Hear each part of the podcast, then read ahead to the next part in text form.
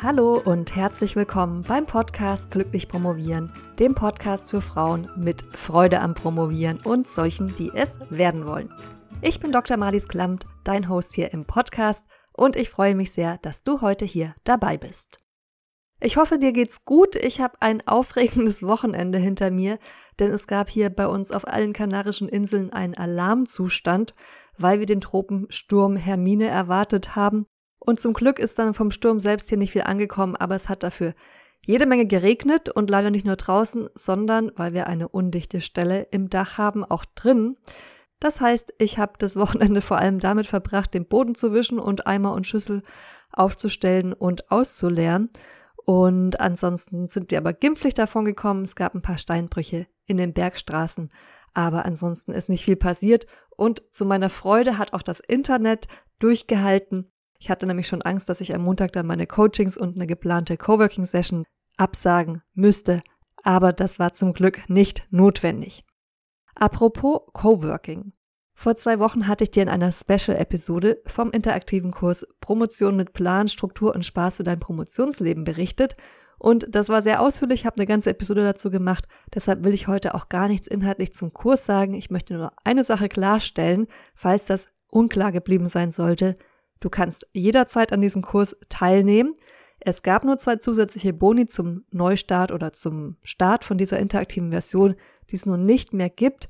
Aber alles, was du auf der Infoseite zum Kurs findest, das ist promotionsheldin.de slash promotion mit plan. Alles, was du da findest, wie zum Beispiel das Coworking, der Zugang zur Community-Plattform und natürlich auch den Kurssupport durch mich, das gibt's weiterhin dazu.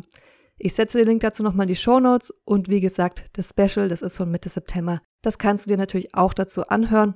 Und ich wollte das heute nur nochmal klarstellen, weil das war so die Sache, die mir am wichtigsten war mit bei der Überarbeitung des Kurskonzepts, dass ich den Kurs so angepasst habe, dass du jederzeit einsteigen kannst, wenn es für dich sinnvoll ist, dass du trotzdem Support durch mich bekommst und begleitet wirst im Kurs und den nicht alleine durchläufst und dass du aber nicht erst auf eine Öffnungsphase warten musst, sondern dann, wenn der Zeitpunkt für dich stimmt, kannst du damit loslegen.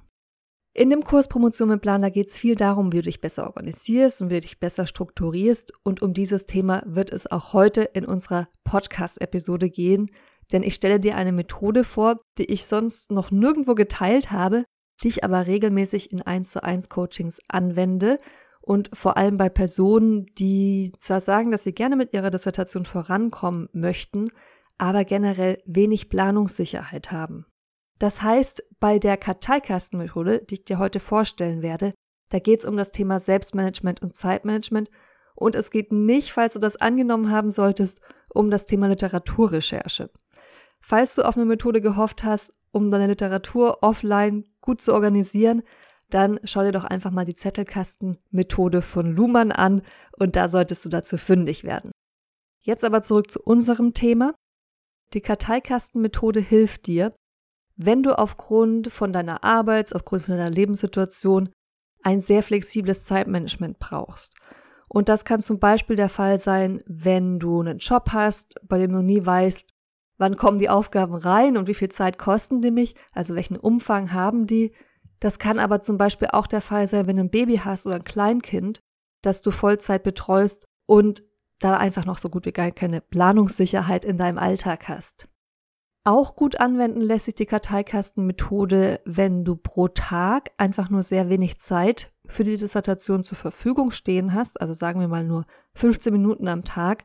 Und wenn du meinen Podcast schon länger kennst, dann kennst du bestimmt auch die 15 Minuten Regel, bei der arbeitest du jeden Tag mindestens 15 Minuten an deiner Doktorarbeit, damit du einfach nie den Anschluss verlierst und auch damit du dann, wenn du gerade nur wenig Zeit hast, trotzdem immer, wenn es auch nur in Mäuseschrittchen ist, vorankommst. So, das war die 15-Minuten-Regel in einem Satz erklärt.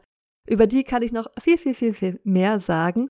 Und wenn du sie noch nicht kennen solltest, dann lege ich dir zwei Episoden dazu ans Herz wo ich dir die Regel, 15 Minuten Regel ausführlich erkläre und wo ich dir auch genau erkläre, wie du sie anwenden kannst. Und das sind die Episoden Nummer 2 und Nummer 106. Jetzt aber zurück zur Karteikastenmethode. Wenn du diese ausprobieren willst, dann sind vier Schritte notwendig. Der erste Schritt ist, dass du dir erstmal kleine Arbeitspakete schnürst. Das müssen jetzt nicht unbedingt 15 Minuten sein, sondern die Zeiteinheit, die kannst du dir prinzipiell selbst auswählen. Ich würde sagen, alles, was unter 15 Minuten oder sagen wir mal 10 Minuten ist, wenn du jetzt wirklich ganz wenig Zeit hast, macht wenig Sinn. Aber noch besser ist es natürlich, wenn du auch 30 Minuten Slots planen kannst oder vielleicht sogar Slots von ein bis zwei Stunden. Länger würde ich die Slots auch nicht planen, denn das Ziel der Methode ist ja, dass wir flexibel bleiben. Also, das ist der erste Schritt. Du wählst deine Zeiteinheit beziehungsweise deine Zeiteinheiten, denn natürlich kannst du auch zum Beispiel 15 Minuten Aufgaben und einen Stunden Aufgaben aufschreiben. Das richtet sich, wie gesagt, ganz danach, wie lang die Zeitslots sind, die du normalerweise zur Verfügung stehen hast. Vielleicht gibt es zwei Tage die Woche, wo du fast gar keine Zeit hast und dann kannst du deine 15 Minuten Aufgabe machen und dann sagst du, aber es gibt auch drei Tage die Woche, da weiß ich, dass ich mindestens eine Stunde schaffen sollte. Oder du sagst, ich weiß, dass ich in der Woche durchschnittlich ungefähr zehn Stunden für die Dissertation zur Verfügung habe, aber dass sich diese zehn Stunden jede Woche ganz unterschiedlich auf die verschiedenen Wochentage verteilen. Dann überleg dir, wie oft du dann meistens an diesen Tagen am Stück Zeit hast für die Dissertation und wähle dann entsprechend deine Zeiteinheit oder deine Zeiteinheiten aus. Und um diesen ersten Schritt abzuschließen, solltest du dann also eine lange Liste haben mit jeder Menge Aufgaben, die entweder gleich lang sind oder unterschiedlich lang sind. Und dann kommen wir auch schon zum zweiten Schritt. Und im zweiten Schritt schreibst du die Aufgaben auf. Zum Beispiel auf Karteikarten, deshalb heißt das ja auch die Karteikastenmethode, da liegt es nahe, Karteikarten zu verwenden. Aber wenn du keine da haben solltest und die Methode direkt ausprobieren willst, dann lass dich bitte davon nicht abhalten.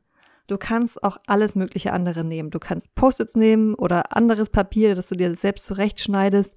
Ich persönlich habe das Papier gerne ein bisschen dicker, aber das ist auch Geschmackssache. Also versuch hier nicht nach Ausreden zu suchen, warum du die Methode gerade nicht ausprobieren kannst, sondern besser nach Möglichkeiten, wie du sie für dich umsetzen kannst. Und wenn du dann siehst, dass du gut mit der Methode zurechtkommst, prinzipiell, dann kannst du immer noch losgehen und sagen, jetzt kaufe ich mir einen richtigen Karteikasten mit Karteikarten drin. Du schreibst also die Aufgaben, die auf deiner langen Liste standen, auf die Karteikarten bzw. auf deine selbst gebastelten Karten und steckst diese dann in deinen Kasten. Deshalb heißt die Methode auch die Karteikasten-Methode. Und wenn du keinen Kasten haben solltest, dann schau auch hier, ob du nicht einfach und schnell eine Alternative findest. Das kann zum Beispiel ein kleiner Schuhkarton sein, es kann aber auch eine leere Teepackung sein, also der Karton, wo die Teebeutel normalerweise drinstecken, wenn das so ein länglicher ist.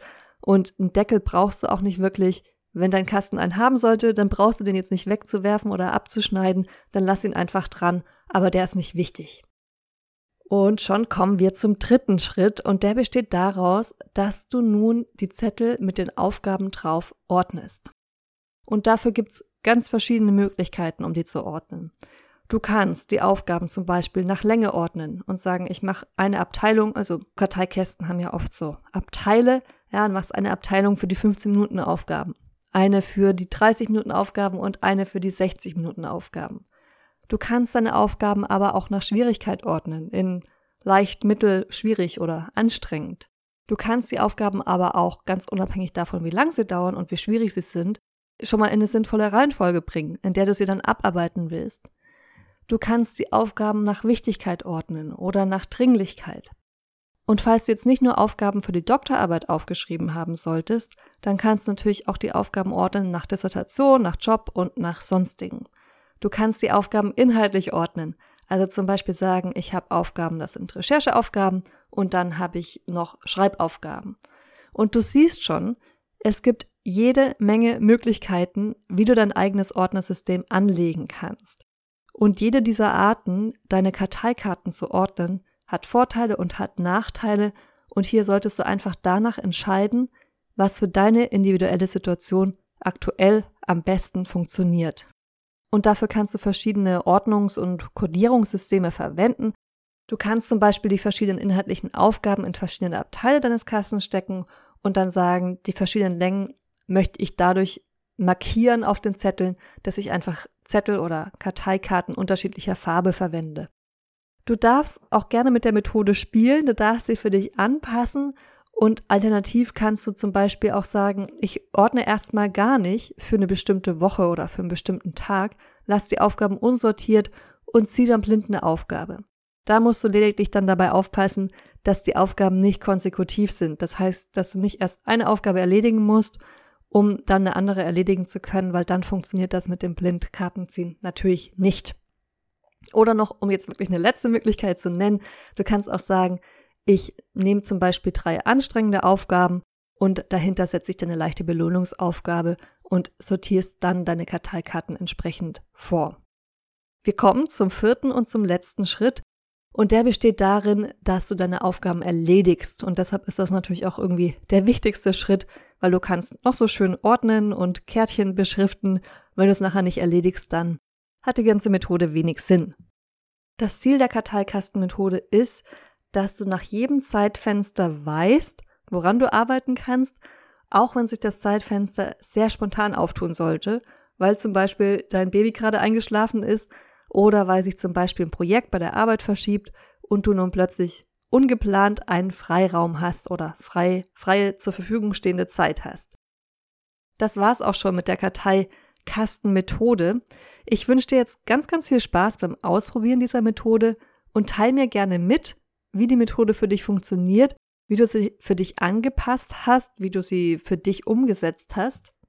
Das machst du am besten in den Kommentaren auf der Seite zur Episode. Das ist promotionsheldin.de slash Karteikasten-Methode. Also promotionsheldin.de schrägstrich Karteikasten-Methode. Und wenn du dir noch mehr Unterstützung wünschst bei der Strukturierung deiner Arbeitswoche, dann kann ich dir die Produktiver Promovieren Challenge ans Herz legen. Die dauert fünf Tage und startet jede Woche am Montag. Und wenn du nächsten Montag damit anfangen willst, dann melde dich am besten sofort an, damit es nicht untergeht. Das kannst du machen auf promotionsheldin.de slash Produktivitäts-Challenge, Produktivität mit AE geschrieben. Und wenn du richtig tief zusammen mit mir ins Thema einsteigen willst und dein Promotionsleben von Grund auf neu strukturieren möchtest und gleichzeitig noch die Möglichkeit haben, dass du mir deine individuellen Fragen stellst, wenn du gerade mal nicht weiter weißt, dann möchte ich dich ganz herzlich zum Kurs Promotion mit Plan einladen. Du findest alle Infos zum Kurs auf promotionsheldin.de slash promotion-mit-plan und alle Angebote, alle Episoden, die ich dir heute empfohlen habe, die setze ich dir selbstverständlich auch in die Show Notes.